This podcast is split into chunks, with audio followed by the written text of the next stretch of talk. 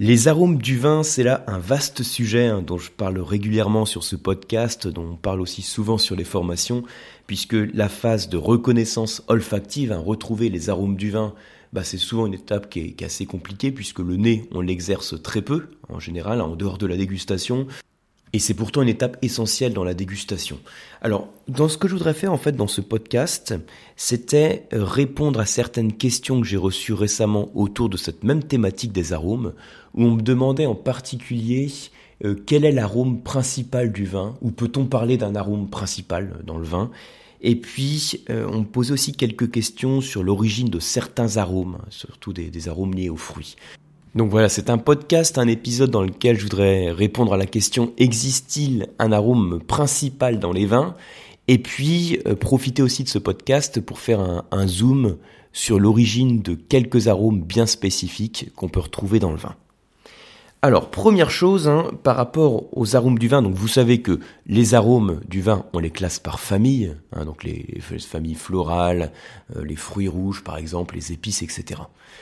Si je demande y a-t-il un arôme principal dans le vin, donc soyons clairs, hein, soyons clairs et précis, la réponse est non bien sûr. Et je pense que si vous dégustez du vin de temps en temps, c'est pas du tout un scoop ce que je vous révèle. Par contre, on peut essayer effectivement de trouver des grands repères et se demander s'il y a des familles qui reviennent le plus souvent dans les vins. Et là, ce que je voudrais faire, c'est en fait regrouper les familles du vin par groupe. C'est-à-dire que au-dessus des familles, on peut considérer qu'on a les groupes d'arômes. Et les groupes, c'est un regroupement de plusieurs familles. Et là, si je demande, existe-t-il dans les jeunes vins, bon je vais préciser un petit peu, hein, existe-t-il dans les jeunes vins un groupe d'arômes principal? Eh bien le groupe d'arômes principal du, du jeune vin, ce sera le fruit. Le fruit, c'est extrêmement vaste, puisque au sein des fruits, vous avez différentes familles. Hein. Les familles, par exemple, de fruits frais, enfin de fruits verts, on va dire plutôt, les, fruits exotiques, les fruits noirs, les fruits rouges, les fruits du verger.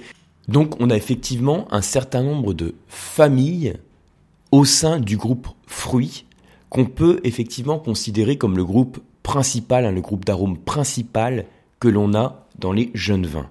Et pour être un petit peu plus précis, je dirais aussi qu'il s'agit des fruits frais par opposition aux fruits secs ou aux fruits confits par exemple, qui pourraient être synonymes d'évolution du vin. Donc là, si je me centre sur les jeunes vins, les arômes principaux que l'on a, on peut les regrouper dans un grand groupe, qui est les fruits frais, qui lui-même comprend plusieurs familles.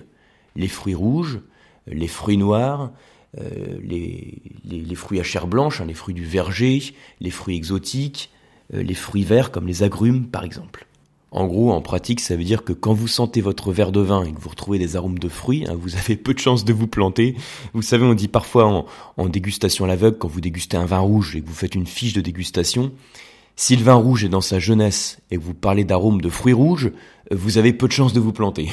Quand vous dégustez un vin blanc, vous pouvez parler de fruits à chair blanche, ou de fruits verts comme les agrumes en fonction du degré de maturité de la baie, en fonction du climat dominant. Et là aussi, vous avez peu de chances de vous planter parce que le groupe fruits frais fait partie des groupes les plus représentés dans les arômes des jeunes vins. Alors maintenant, l'autre question qu'on peut se poser, c'est euh, d'où proviennent ces fruits frais? Donc ils sont extrêmement vastes, on a vu, hein, il y a beaucoup de familles dedans, mais d'où proviennent-ils? Euh, Quelle est le, leur origine? Qu'est-ce qui euh, permet à la base la création de ces composés aromatiques Alors, pour répondre de manière simple, sans essayer d'être trop simpliste quand même, vous savez qu'il y a différents composés euh, qui sont euh, à l'origine de, des arômes, mais ce qu'il faut avoir en tête déjà, c'est que la plupart de ces composés sont issus du raisin. Ils proviennent de la baie à la base, du raisin. Ça veut dire que ces arômes qui sont contenus dans le raisin vont être révélés suite à la fermentation alcoolique. J'en ai parlé récemment, on avait parlé des arômes aussi euh, dans un podcast assez récent, où je vous disais qu'effectivement vous avez des arômes qui existent dans la baie de raisin, et pourtant quand vous sentez le grain de raisin, eh ben vous n'avez pas la même variété olfactive que dans votre verre de vin. Qu'est-ce qui s'est passé entre les deux? Eh bien tous ces arômes qui sont contenus dans la baie de raisin, pour la plupart, ils ne sont pas libres. C'est-à-dire qu'ils ne peuvent pas voler. Ils peuvent pas voler jusqu'à votre nez, ils sont pas volatiles. Ils sont pas sous une forme libre, mais ils sont sous une forme de précurseur. Et j'avais donné l'image, si je me rappelle bien, d'un précurseur d'arôme comme un arôme qui est en fait accroché à une autre molécule, et cette autre molécule, en quelque sorte, l'empêche de voler, pour vous donner un peu cette image. Et ça veut dire que pour permettre à cet arôme qui est sous forme de précurseur et qui n'arrive pas à voler jusqu'à votre nez, pour lui permettre de voler, on va en fait lui faire subir une évolution qui va le rendre volatile et faire passer cet arôme sous un état libre. Et ces arômes qui proviennent donc euh, du raisin, initialement, ils appartiennent à la catégorie d'arômes qu'on appelle les arômes primaires. Alors, je pense que pour vous, c'est des révisions, enfin pour la plupart d'entre vous, c'est des révisions si vous êtes dégustateur depuis déjà quelques temps, ou voire amateur ou plus. Euh, vous savez qu'il existe plusieurs catégories d'arômes, les arômes primaires, secondaires et tertiaires, les arômes primaires qui sont liés directement au raisin, secondaires qui sont liés à des procédés de vinification, donc entre guillemets de fabrication du vin, et les arômes tertiaires qui sont liés au vieillissement ou, ou à certains apports qui sont liés directement à l'élevage du vin. Bien. Alors, il faut savoir que dans ces arômes primaires, vous avez différents composés qui permettent, qui sont à l'origine des arômes primaires les principaux composés, alors je vais vous les citer, euh, voilà, vous partez pas en courant si les noms chimiques vous font un petit peu peur, mais voilà, c'est des noms que vous connaissez peut-être si vous dégustez. Donc les principaux arômes primaires, ce sont les esters, ce sont aussi les terpènes, les méthoxypyrogynes et les thiols. Bon, je peut-être aussi le, l'hexanal aussi qui est canaldéhyde. Mais bon, pour faire simple, on va dire les esters, les terpènes, les méthoxypyrogynes, pardon, et les thiols. Et puis, la plupart de ces arômes de fruits frais, pour être encore plus précis et euh, un petit peu, bon, certes un petit peu réducteur et simplifier un peu le truc, ils proviennent pour la plupart quand même de d'esters, d'esters aromatiques. Et les esters, donc c'est qui sont à l'origine de certains arômes, d'où proviennent-ils Eh bien, ils proviennent de la réaction entre un alcool et un acide. On dit que, donc, vous savez que donc, dans le vin, il y a de l'alcool, il y a aussi de l'acidité. Ça veut dire que dans le procédé de fermentation, quand vous avez votre jus de raisin sucré, donc le sucre hein, qui se convertit en alcool, c'est le principe de la fermentation alcoolique, vous avez plein d'autres, euh, fermentations, je dire. Vous avez plein d'autres euh, réactions qui se passent. Et une de ces réactions, c'est l'alcool qui est créé par la fermentation alcoolique, qui réagit avec différents acides organiques que vous avez dans votre solution et alcool plus acide, ça va créer des esters aromatiques. Mais si vous avez bien suivi le raisonnement, ça veut dire quand même que la, la plupart de ces arômes, qui proviennent donc, enfin, d'arômes de fruits frais qui proviennent d'esters, ne sont pas présents à l'état libre, comme ça dans, le, dans la baie de raisin. Vous ne pouvez pas les sentir quand vous sentez un grain de raisin. Un grain de raisin euh, ne sent pas la fraise, par exemple.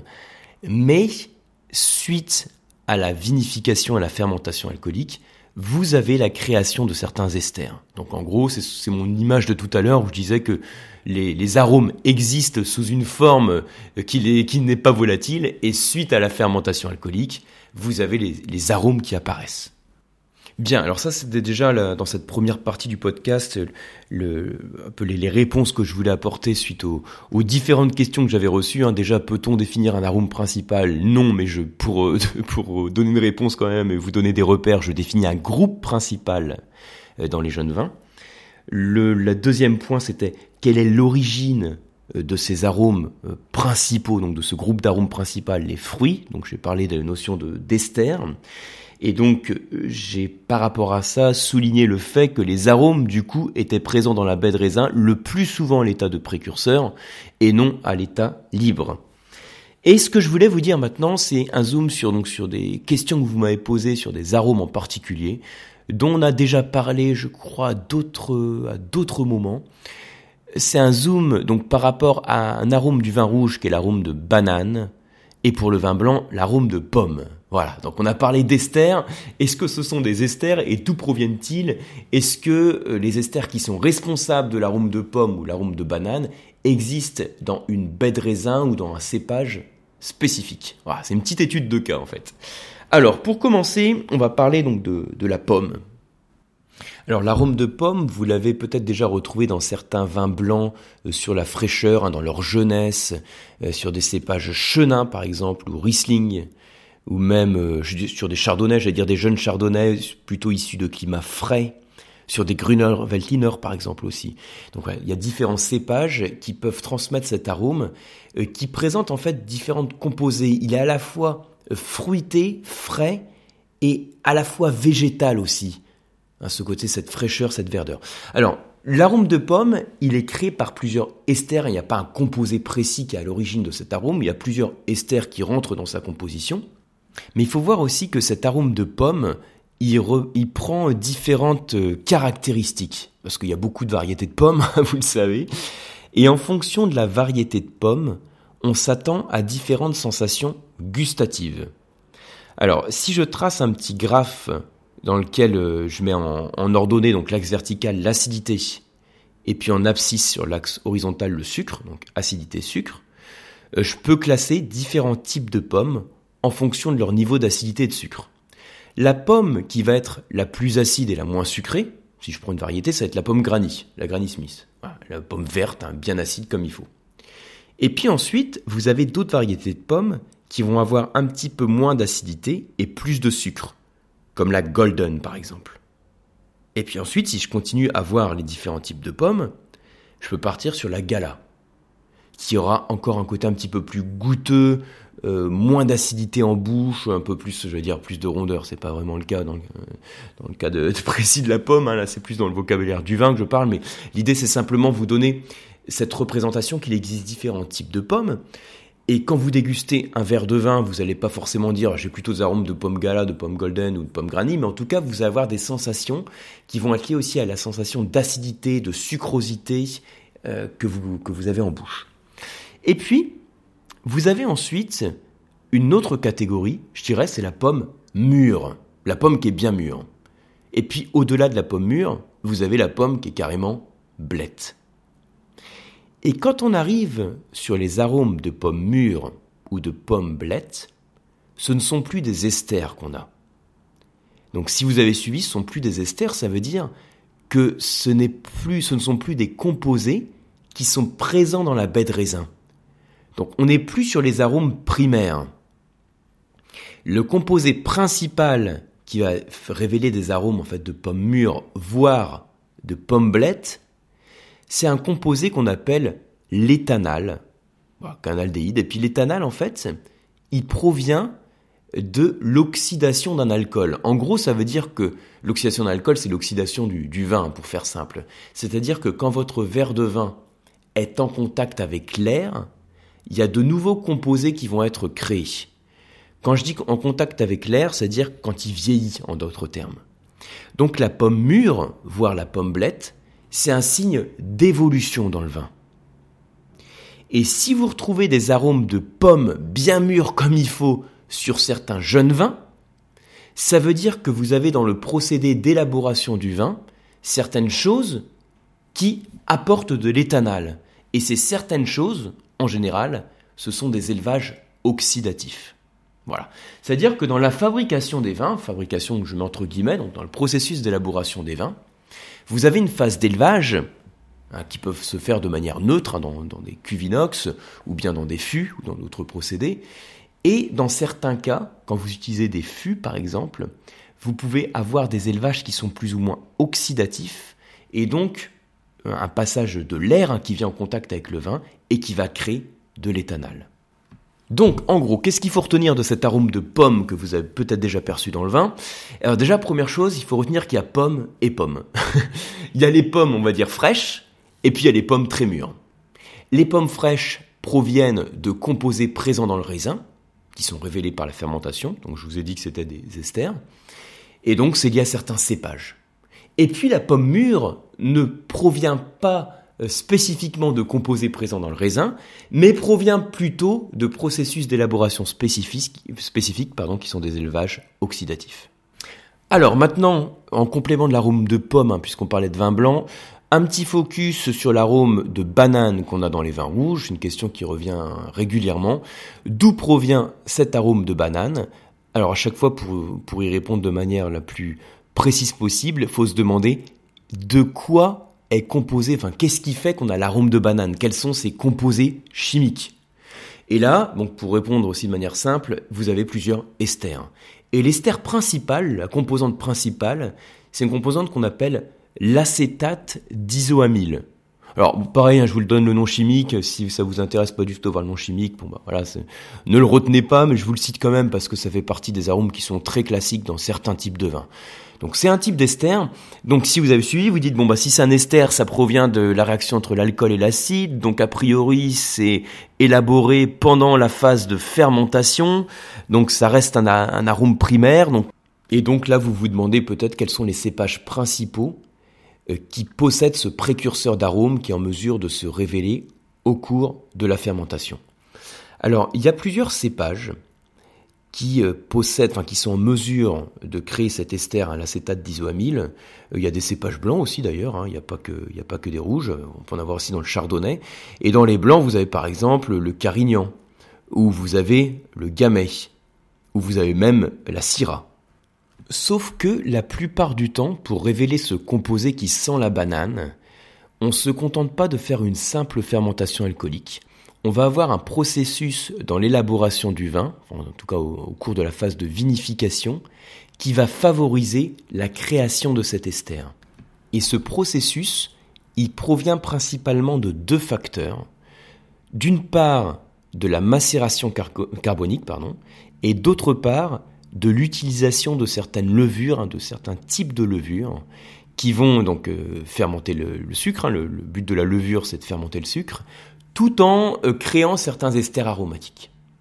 Alors, la macération carbonique, ça consiste à mettre des grappes entières de raisin dans une cuve et de fermer cette cuve. Je présente de manière simple.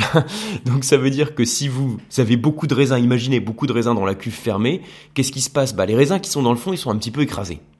Et du coup, s'ils sont un petit peu écrasés, il y a du jus qui s'en libère. Et ce jus qui s'en libère va se mettre à fermenter. Et donc, s'il fermente, vous avez un petit peu de dioxyde de carbone qui est créé, hein, c'est le principe de la fermentation, ça donne de l'alcool et un peu de CO2.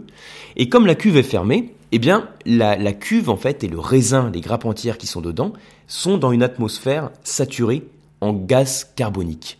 C'est pour ça qu'on appelle ça la macération carbonique.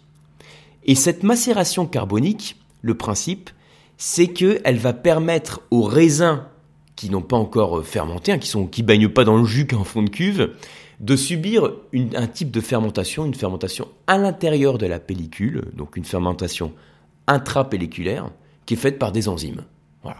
C'est des petites parenthèses un petit peu techniques. Hein. J'espère que ça vous fait pas peur, mais je sais qu'il y en a pas mal d'entre vous qui, recherchent aussi ces informations techniques. Donc voilà, je me prive pas de vous les donner de, temps en temps.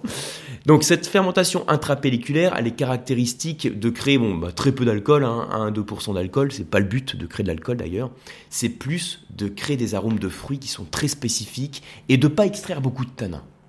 Donc au final, vous allez avoir des vins qui vont avoir des arômes très fruités et qui vont être très souples en bouche, vraiment donc sur la fraîcheur, le fruit. C'est un processus, la macération carbonique, qu'on utilise assez souvent sur les vins dits nouveaux, donc les vins de primeur comme les Beaujolais nouveaux. Très classique, hein, si vous dégustez des, Beaujolais nouveaux, puis même sur des, Beaujolais qui sont euh, travaillés en macération carbonique, vous aurez régulièrement ces arômes de fruits très spécifiques et puis des profils gustatifs qui sont très souples, peu tanniques. Et puis voilà, vous pouvez aussi favoriser la création de cet ester, donc l'acétate d'isoamyle qui sent la banane, en utilisant certaines levures. Donc il y a une levure hein, qu'on appelle la levuline, euh, c'est la 71B, hein, pour ceux que ça intéresse, la levuline 71B, qui a la propriété de favoriser la création de ce composé qui sent la banane. Donc voilà pour ces explications sur l'origine de certains arômes du vin. Alors j'ai voulu présenter ce podcast plus comme une, discussion un peu improvisée autour des arômes pour vous donner quelques renseignements un peu plus précis suite aux différentes questions que j'ai reçues récemment. J'espère en tout cas que vous avez appris des choses sur les arômes. N'hésitez pas euh, à m'en faire part par email sur contact at lecoam.eu. Et si vous avez apprécié, donc euh, n'hésitez pas aussi, hein, je vous invite à poster un commentaire positif sur la, plateforme iTunes hein, sur laquelle vous écoutez peut-être ce podcast. Donc vous mettez un 5 étoiles, ça permet de bien référencer le podcast et le faire connaître du plus grand nombre. Je profite aussi de la fin de ce podcast. Hein. je pense que là, j'ai que les, plus passionnés d'entre vous, parce qu'on est à pas loin de 20 minutes de podcast, pour vous dire que vous avez donc le CCAVF comme le certificat de connaissance approfondie du vignoble de France, qui est une, une formation complète hein, sur, pour vous donner une expertise sur les vins de France qui est désormais disponible à distance. Donc c'est une première, hein. ça fait plusieurs années qu'il était que en présentiel. Vous étiez nombreux à me demander d'en avoir une version à distance. C'est chose faite, la première session à distance va débuter au mois de septembre. Les inscriptions sont ouvertes, donc n'hésitez pas à réserver en ligne. C'est une formation euh, relativement longue, hein, qui dure un petit peu plus de trois mois en formation en ligne. Le principe, c'est que chaque semaine, vous recevez un nouveau module de formation que vous pouvez suivre de n'importe où. Hein. De n'importe où, c'est le principe de la formation à distance. Donc, où que vous soyez dans le monde entier, il faut avoir juste une connexion Internet qui soit euh, plutôt correcte, hein, puisqu'il y a des vidéos de formation. Chaque semaine, vous recevez un nouveau module de formation complet, donc qui est, centré sur une région viticole, avec une approche par terroir, climat et caractéristiques des vins. Donc c'est une formation qui est vaste, qui vous donne un niveau d'expertise sur le vignoble de France, dans laquelle vous allez être amené aussi à avoir une certaine participation, dans le sens où il y a euh, régulièrement des quiz, des questions ouvertes qui permettent de tester l'assimilation des connaissances. Et je vous demande aussi tout au long de la formation de m'envoyer des fiches de dégustation sur certains types de vins. Donc euh, vous avez tous les renseignements sur le site internet. Donc n'hésitez pas à aller sur le site, hein, c'est lecoam.eu et là sur lecoam euh, vous allez dans le menu diplôme il me semble hein, puis vous avez une partie diplôme à distance. Voilà pour les renseignements, merci pour votre attention et à très bientôt.